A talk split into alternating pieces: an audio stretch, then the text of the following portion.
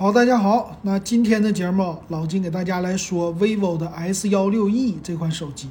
那整个的 vivo S 幺六系列，老金之前没有给大家说，赶快给补上。最近咱们的听友就说了，老金呐，你最近这手机说的可太少了啊，赶紧给大家补上吧。那先来说这款手机啊，它的小外观整的是真的好看啊。S 幺六系列呀，还是主打轻薄，然后主打年轻人。喜欢拍照的人去买，那先来看一下这个 E 系列。E 系列呢，就是肯定是缩水或者说售价比较的便宜嘛。那主打的轻薄呢，薄它就是七点八毫米，重量一百八十九克。那在现在很多机型当中啊，这个厚度非常的好，接近于苹果的尺寸了。然后整机的外观呢，其实和苹果的呃十二系列也是非常的类似的。那这次呢，后边做了一个小特色，你就小。年轻人，尤其小女孩，人家就喜欢有个性化的东西，所以它后置虽然是三个摄像头，但是呢，给你加了一个小圆环，它在前边、后边都有补光灯。前置呢是两个小点儿，这两个小点儿呢在咱们听筒两边的位置。前面的屏幕呢，它是一个极点屏，在正中间的位置挖个孔，然后背面呢是一个小圆环。这种小小圆环的设计，之前我在魅族身上是见过的。那最近那个魅族好像是叫二零系列也要推出了，到时候咱们拭目以待啊。然后这次这 S 幺六的系列好像是全系都是用这种小灯的样子，给别人一看识别度特别的高，而且呢，别人会觉得，哎呀，这玩意儿其实挺精致的，是吧？别人一看紫色的配色今年很流行，再加上精致的小圆环的灯。哎呀，这种感觉就很清新啊，有那个小清新的感觉，就很不错哈。然后摄像头呢，其实它是啊幺六 E 嘛，摄像头说是五千万像素的主摄，但我估计肯定是五千万加八百万加两百万这种的，不会有什么太多变化。然后第二个好玩的是处理器的芯片，它也没有用什么骁龙，哎，也没有用联发科，我用的是三星，三星的 E 幺零八零，哎，这个处理器。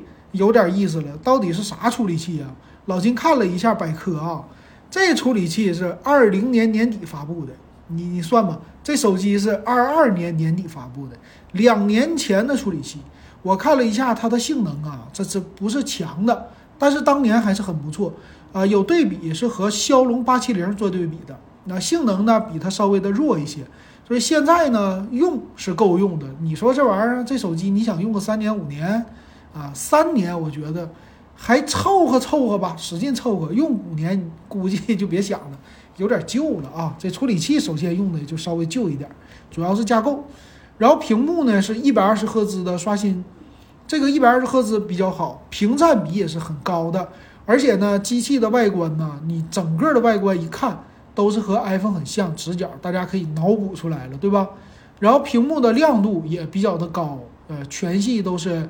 呃，一千三百尼特亮度的很高，然后存储存储的话说最大二百五十六 G 内存十二个 G，啊，这种的终端型的处理器，我觉得八加一二八的就足够了啊，不用买太贵的。为啥呀？你太贵的你就去买 K 系列了。但是呢，它主要细分的是人群啊，我喜欢这种的又轻薄的，哎，充电又快呀，干嘛的这些的，你就可能不会去看那厚一点的了。你像那 K 系列，比如说红米的 K 六零，我一拿这厚度直接劝退啊！小姑娘一拿就不好看呢。然后它充电呢是六十六瓦的快充啊，这个也挺不错了啊，充电速度是够了。然后电芯呢，一会儿详细参数给大家说。然后别的方面就是它自己 vivo 的系统了，没有了。好，那么 S 幺六 E 这款手机值不值得买呀？咱们看详细的参数。那它的厚度呢？非常的好，七点八毫米，然后重量呢一百八十七、一百八十九两种的，这个重量非常的轻薄了，够了。然后机身的造型呢也是很不错的。那售价现在啊，它是八加一二八 G，我看了平台上是一千八百九十九，八加二五六 G 是两千一百九十九，那中间差了三百块钱。其实呢，我觉得八加一二八 G 就足够了。那么大顶配呢，十二加二五六是卖两千两百九十九。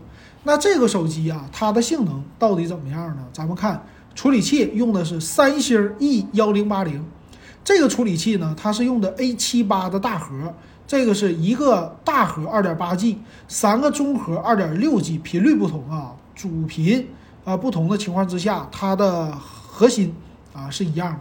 然后 A 五五的小核四个，所以这种呢，当年非常流行的呃架构，比如说天玑系列，天玑呢一零八零我看了一下，和它还不一样，它俩可以这么说，就是这款处理器能跟天玑八幺零零相对抗，和骁龙八七零相对抗，你就这么理解就可以了。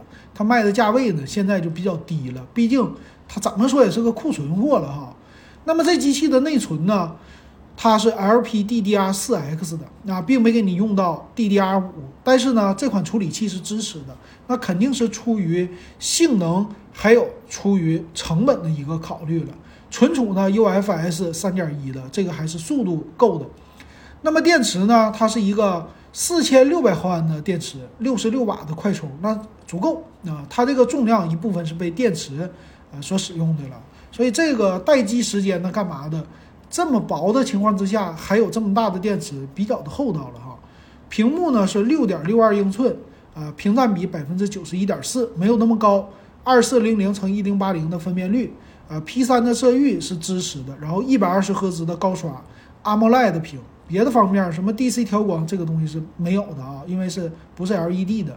前置一千六百万像素，后置五千万像素，但是我还说多了一个。两个凑数的两百万像素的镜头啊，那这个就是五千万像素主摄就干这个用就行了。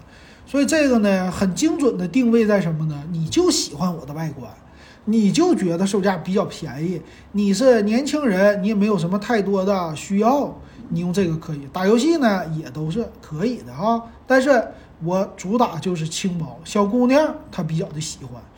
然后再有就是五 G 网络支持，那 WiFi 系列呢？按理说应该支持 WiFi 六，但是它官方这个没有写，那咱就不说了。啊，别的方面就没啥。有屏幕指纹解锁，嗯，这个现在有什么有有太多用处吗？大家觉得？啊，WiFi 看到了，支持 WiFi 六啊，挺好。蓝牙五点二啊，这都挺不错的了啊。那这个售价啊，我建议啊，你要现在说刚需，你去看。八加一二八 G 足够了，顶配是绝对没有必要去上的啊。